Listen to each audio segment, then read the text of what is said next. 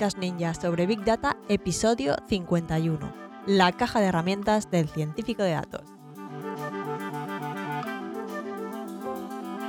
Muy buenos días y bienvenidos a un nuevo episodio de un Podcast Ninja sobre Big Data, el podcast en el que hablamos de Machine Learning, de analítica de datos, de inteligencia artificial y de todo lo relacionado con el Big Data y el mundo de los datos.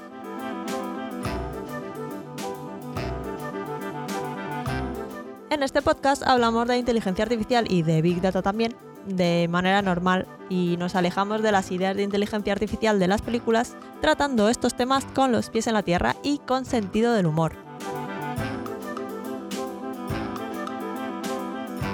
Yo soy Marta Arroyo y cada semana os cuento cositas sobre todo este mundillo de los datos al que me dedico como freelance.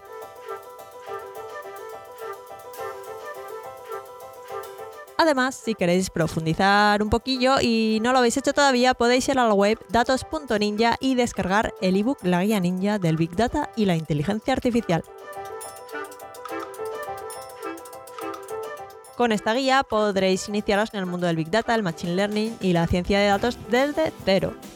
Las habilidades y herramientas que necesitaréis aprender, los errores a evitar durante el camino, libros recomendados y todo lo que necesitáis para preparar un entorno desde el que empezar en este fantástico mundo. Recordad, si os interesa, datos.ninja. Entonces, imaginad que estáis en una empresa y tenéis un proyecto entre manos y tenéis que montar un equipo. Y entonces tenéis que buscar, tenéis que buscar gente que sepa manejar herramientas. ¿Cómo elegir esas herramientas? ¿Cómo elegir a esas personas que saben usar esas herramientas? Pues bien, hay que tener en cuenta los requisitos del proyecto. Por ejemplo, bueno, de esto ya hemos hablado muchas veces, de, qué tener en cuenta cuando se está montando eh, un proyecto relacionado con datos. Os voy a, dejar en las notas del programa enlaces a estos episodios en los que hemos tratado todo esto de las etapas de un proyecto basado en datos y si queréis pues les echáis un vistazo. Pero vamos, ¿qué requisitos del proyecto? ¿Qué hay que tener en cuenta? pues tenemos que saber cuál va a ser el volumen de datos, si esos datos que vamos a tener que manejar a crecer, van a crecer mucho con el tiempo, qué tipos de datos son, si queremos centrarnos en imágenes, en texto, en datos estructurados tipo tabla, qué tenemos entre manos. Y entonces cuando sepamos todo esto, pues ya podremos seleccionar las herramientas adecuadas porque dependiendo de las herramientas que seleccionemos, estas van a poder impactar profundamente la eficiencia y el rendimiento de los resultados que se vayan a obtener. Y la verdad es que hay muchísimas herramientas disponibles, lenguajes de programación, librerías, frameworks, pero tantas, tantísimas herramientas que a veces puede ser bastante abrumador elegir cuáles utilizar. Y, y cuáles aprender también puede ser abrumador saber cuál, cuál es la correcta, mm, qué aprendo ahora que me vaya a servir de verdad.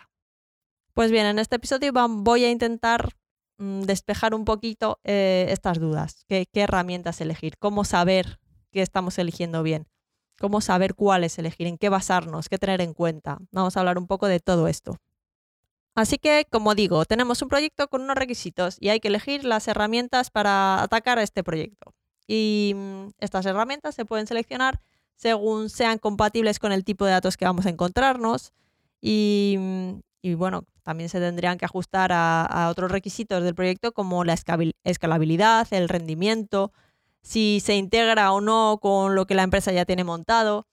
Y, también tenemos que tener en cuenta si hay librerías consolidadas que se ajusten a lo, que queremos hacer o no existen realmente porque lo que no queremos es reinventar la rueda. Hay un montón de librerías de calidad en, los diferentes lenguajes de programación. Cada lenguaje de programación tiene sus librerías. Ahora en un rato os voy a hablar de esto. Pero vamos, que hay un montón de librerías y muchas de ellas son de código abierto, es decir, que están disponibles para todo el mundo, para que las use quien quiera. Y vamos, que ya están hechas muchas de las cosas que necesitaremos para el proyecto en cuestión. Mejor buscar una buena librería que funcione bien, que esté consolidada, que tenga una comunidad detrás, que empezar a construirlo todo desde cero. Por ejemplo, está bien que para entender una red neuronal, pues intentéis construir y entrenar, entrenar una desde la nada, Pero una vez que ya habéis descubierto cómo se hace y os ha ayudado a entender mejor los principios detrás de las redes neuronales, pues para la próxima ya se pueden utilizar las librerías consolidadas que, que, están para eso. Pues está PyTorch, está Keras, está TensorFlow y con eso se, se avanza más rápido y se pueden resolver cosas más útiles, mejor que quedarse estancado o estancada en, en, cómo se hace la, la, red neuronal en sí o cómo se entrena la red neuronal. Otro punto a tener en cuenta a la hora de elegir una herramienta que utilizar en un proyecto o una herramienta que queramos aprender es el ecosistema que ya haya desarrollado en torno pues, a esa herramienta y sobre todo y especialmente la, la comunidad de gente que hay detrás, que es muchas veces decisiva a la hora de elegir si esa herramienta es la que queremos utilizar o no. Porque pensad que cuanto más grande y prolífica sea la comunidad en cuestión, más recursos habrá para aprender esa herramienta, más ayuda habrá a la hora de resolver problemas con los que os vayáis encontrando.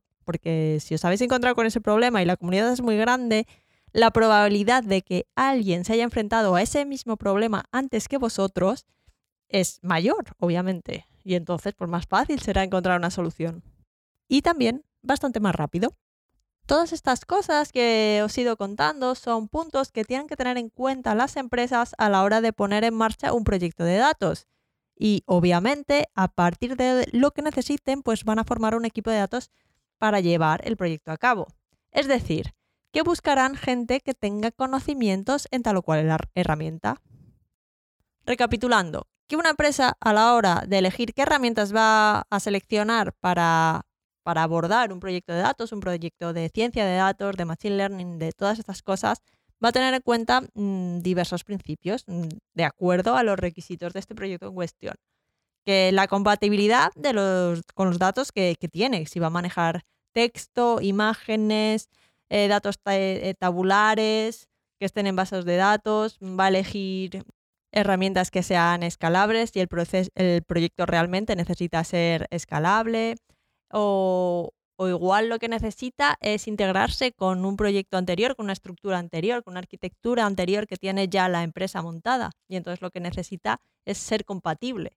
Pues con eso ahí hay que tenerlo en cuenta a la hora de elegir una herramienta u otra. Si de repente eliges una modernísima, eh, pues igual no lo puedes integrar con lo que ya tienes montado.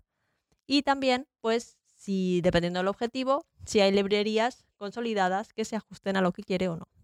Eso es lo que quiere una empresa a la hora de elegir una herramienta. Y cuando ya te sepa todo eso y ya sepa, bueno, pues quiero esta herramienta, esta y esta y esta, busca gente para montar su equipo de datos, si no tiene la gente ya eh, dentro, trabajando dentro de la compañía, claro. Es decir, que buscarán gente que tenga conocimientos en tal o cual herramienta. Pero desde el punto de vista de ninja de los datos, lo que necesitamos saber es qué herramientas meter en nuestro maletín para ser más valiosos a la hora de buscar un trabajo.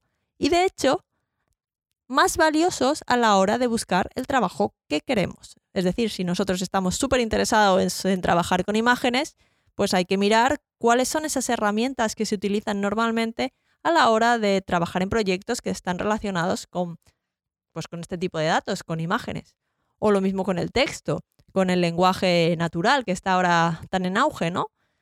Si queremos trabajar en ese tipo de proyectos, tendremos que investigar qué herramientas son las que se están utilizando, cuáles son las más potentes, cuáles son las que tienen una comunidad de desarrolladores más grande detrás.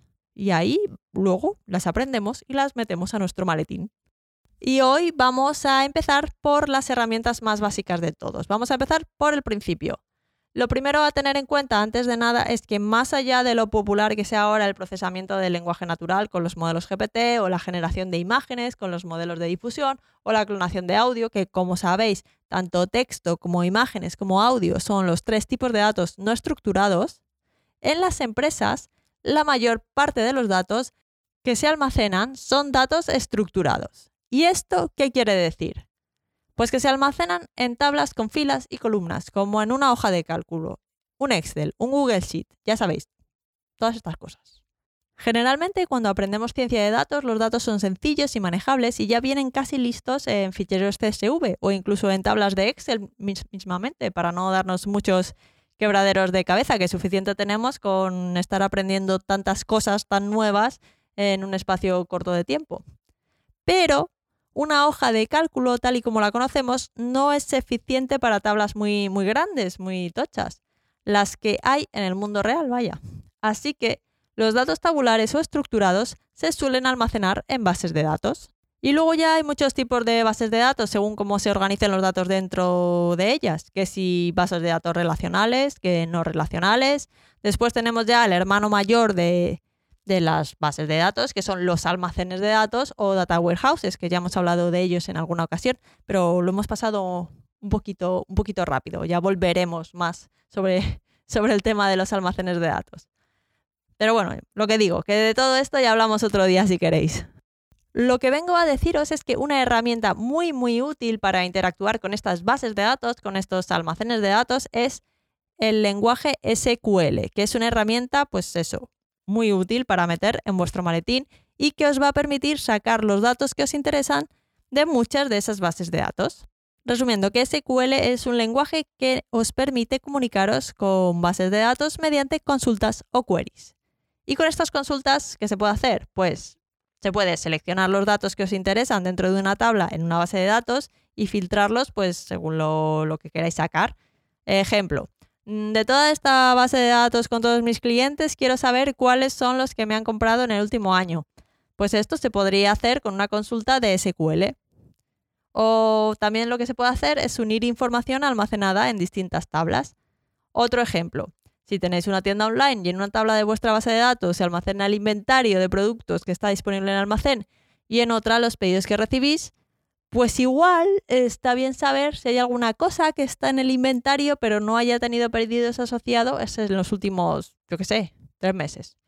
Pues estas dos cosas se podrían hacer con SQL. Básicamente es un lenguaje para poder consultar cosas a, a, nuestros datos, a nuestra base de datos, a nuestro almacén de datos. Y como permite comunicarnos con, con nuestros datos, con nuestras bases de datos, pues SQL suele aparecer con alta probabilidad en la mayoría de ofertas de trabajo, ya sea de analista de datos, de científico de datos o de ingeniero de datos. SQL es, está ahí la mayoría de las veces, si no el 95% me atrevería a decir. A ver, tiene lógica, ¿no? Porque es importante saber cómo obtener los datos que necesitamos de una base o almacén de datos. Y si la mayor parte de los datos que tienen las empresas son tablas, pues tablas de clientes, tablas de ventas, tablas de producto, datos tabulares en general, tablas de lo que queráis. Y están guardadas en bases o almacenes de datos, mm, pues es normal que saber SQL pues sea importante. Así que, ala, ya tenemos una herramienta en el maletín. Vamos a por otra. Otra cosa que vamos a necesitar para entrar en el mundo de la ciencia de datos es un lenguaje para comunicarnos, un lenguaje de programación. SQL es un lenguaje, sí, pero únicamente sirve para consultar los datos que tenemos almacenados, filtrarlos, agregarlos e incluso hacer alguna operación sencilla con ellos. Alguna suma, por ejemplo. Pero cuando ya queremos hacer cosas más avanzadas con los datos más allá de consultarlos, pues necesitamos herramientas más potentes. Y las que más se utilizan hoy en día son Python, R y Scala. ¿Y entonces cuál? Pues en principio daría un poco igual. Pero bueno, a ver, sí, da igual ya. Pero ¿cuál? Porque está muy bien que dé un poco igual cuál, pero nadie quiere aprender un lenguaje de programación con el esfuerzo que eso conlleva para que se quede obsoleto en dos años o luego no sirva para ser analista de datos, que es lo que yo quiero, o que las librerías de deep learning más potentes estén justo implementadas en, en otro y luego tengo que empezar de, de cero ese otro y no mola, ¿no? Así que voy, pues eso. Da igual un poco entre comillas, ¿no? De hecho, una de las preguntas más recurrentes cuando empezáis en todo esto de los datos es, ¿por dónde empiezo? ¿Python, R o Scala? Aunque realmente la pregunta suele ser más entre Python o R.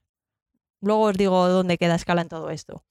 Pero Python o R suelen ser los más populares. Pues vamos a ver si podemos resolver este misterio del universo, Python o R. ¿Por dónde empezamos? Lo primero de todo es que elegir uno para empezar no quiere decir que se te cierren las puertas del otro para siempre. No, no son excluyentes, pero evidentemente hay que empezar por, un, por algún sitio. De hecho, mm, si sabéis de los dos y utilizáis sus fortalezas dependiendo del caso en el que os encontréis, pues siempre será mejor. Y si encima también sabéis escala, pues oye, maletín de herramientas tope de gama. Pero la verdad, y sinceramente, es que hay que empezar por alguno, que si no se nos hace, se nos hace bola empezar por los tres a la vez. Así que vamos a ver un poco las ventajas e inconvenientes de cada uno de ellos y luego ya pues vosotros decidís cuál es el que se adapta mejor a, a lo que buscáis, a vuestros objetivos. Entonces, Python no se utiliza únicamente para ciencia de datos, es un lenguaje de programación de propósito general y actualmente es uno de los lenguajes de programación más populares que hay. Y la cosa guay de que sea tan popular y de que mucha gente lo esté usando es que tiene una gran comunidad de gente desarrollando librerías muy interesantes en Python. Ya mencionaba antes la importancia de que hubiera una comunidad detrás de la herramienta, que, estuviera desarrollando cosas con ella, que la estuviera utilizando, que la estuviera mejorando y que estuviera sacando documentación sobre cómo resolver pues, los problemas que tenga, cómo, cómo enfrentarse a lo que tú te vas a encontrar cuando la estés aprendiendo. Pues Python tiene una comunidad muy potente. Entre estas librerías que, la comunidad desarrolla en Python, hay muchas de ellas que están diseñadas específicamente para resolver problemas de Machine Learning. Hay librerías que implementan los modelos de Machine Learning directamente para que no tengamos que hacerlos desde cero cada vez que lo queremos utilizar. Tienen funciones específicas para tratar los datos, para limpiarlos, para dejarlos ya preparaditos. Hay una librería para cualquier cosa. Python realmente es súper versátil. Y además, otra cosa buena que tiene Python es que es relativamente fácil de aprender. Vamos, que os ponen delante un código sencillo de Python sin tener ni idea y más o menos se entiende, se entiende lo que hace. Un poquito la idea de lo que hay detrás. Es parecido a si os ponéis a leer un texto sencillo en francés, en italiano o en portugués. Igual no tenéis ni idea de hablar ninguno de esos tres idiomas pero por similitud igual sacáis algo, aunque no, pues eso, aunque no los entendáis del todo, 100%. Pues esto igual, pero un texto sencillo, ¿eh? sin venirse arriba demasiado.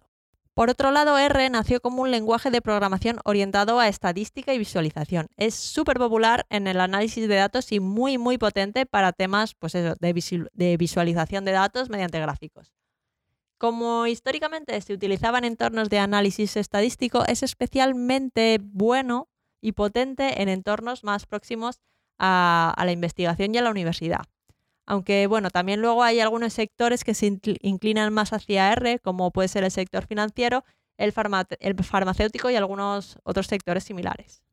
R también es un lenguaje de programación sencillo de aprender cuando empiezas desde cero, pero sí que es verdad que para cositas más avanzadas igual puede resultar más complejo ya que fue desarrollado pues desde el punto de vista de gente dedicada a la estadística, que lo que quería era simplificar sus tareas de análisis estadístico, no hacer que el código fuente fuese sencillo para gente que, que no sabía.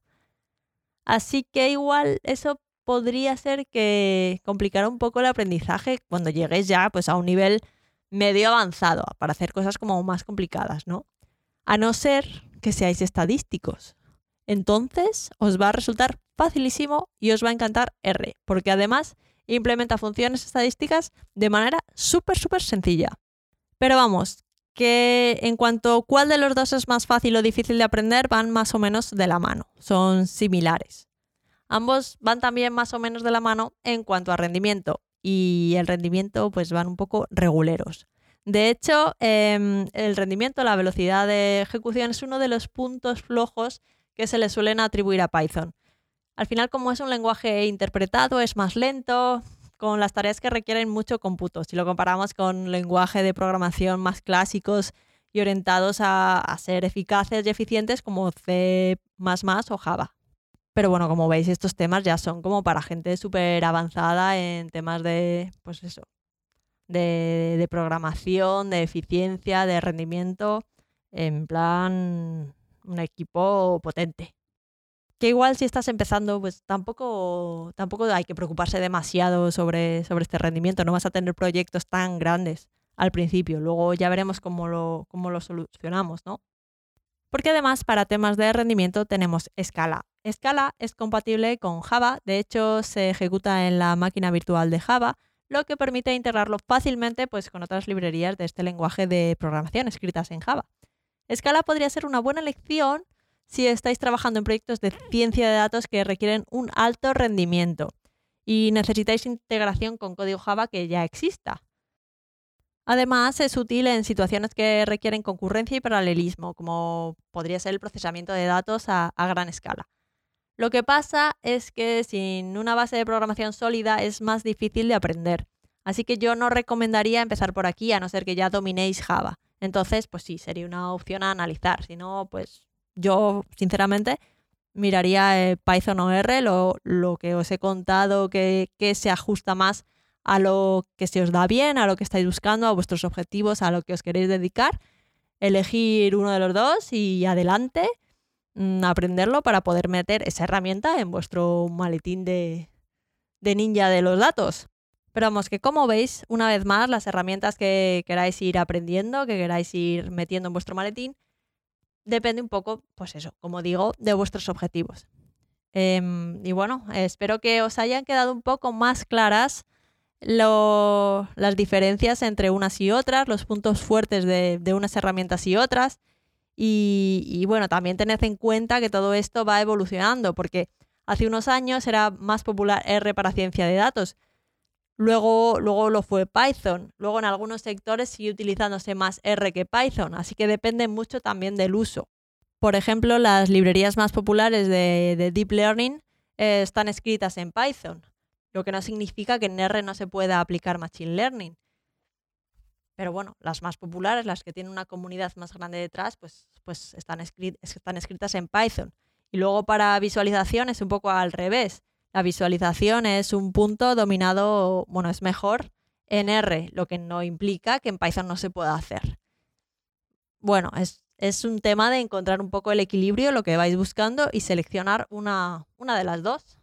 Y vamos, es que luego también aparecen otros lenguajes de programación, como puede ser Julia, que, igual sobre el papel, pues también es más eficiente, pero no acaba de despegar porque es muy, muy importante, como, como he ido eh, destacando a lo largo del episodio, la comunidad de gente que realmente construye cosas con esa herramienta, con ese lenguaje de programación. Hacen falta librerías y código abierto que adopte ese lenguaje nuevo, porque si no, por muy bueno que sea, no va a haber recursos de ese nuevo lenguaje. Y estas cosas no pasan de la noche a la mañana, tardan, tardan tiempo en hacer que, la comunidad de desarrolladores pase de un lenguaje a otro, que, vaya calando un poco el lenguaje nuevo. Así que de momento Python o R, chicos. Luego con el tiempo ya veremos hacia dónde evoluciona todo este ecosistema, todas estas herramientas. Y nada, eso es todo por hoy. Espero que os haya gustado el episodio y que hayáis aprendido algo de valor. Si ha sido así y os ha gustado, no olvidéis dejar un me gusta, algún comentario en iVoox, una valoración de 5 estrellas del podcast en Apple Podcast, en Spotify, en Google Podcast o donde quiera que estéis escuchando esto. Y si conocéis a alguien a quien creáis que le pueda interesar saber más sobre, sobre qué herramientas elegir, qué, qué aprender Python o R, Mm, pues le compartís el episodio, que igual le sirve. Como siempre, si tenéis cualquier duda, pregunta y os puedo ayudar de alguna manera, recordad que podéis contactar conmigo a través del formulario de contacto en la web datos.ninja barra contactar. Yo estaré encantada de responderos en cuanto me sea posible. Sobre todo, muchas gracias por estar al otro lado y nos escuchamos en el próximo episodio de un podcast ninja sobre Big Data. Feliz semana y hasta el próximo episodio.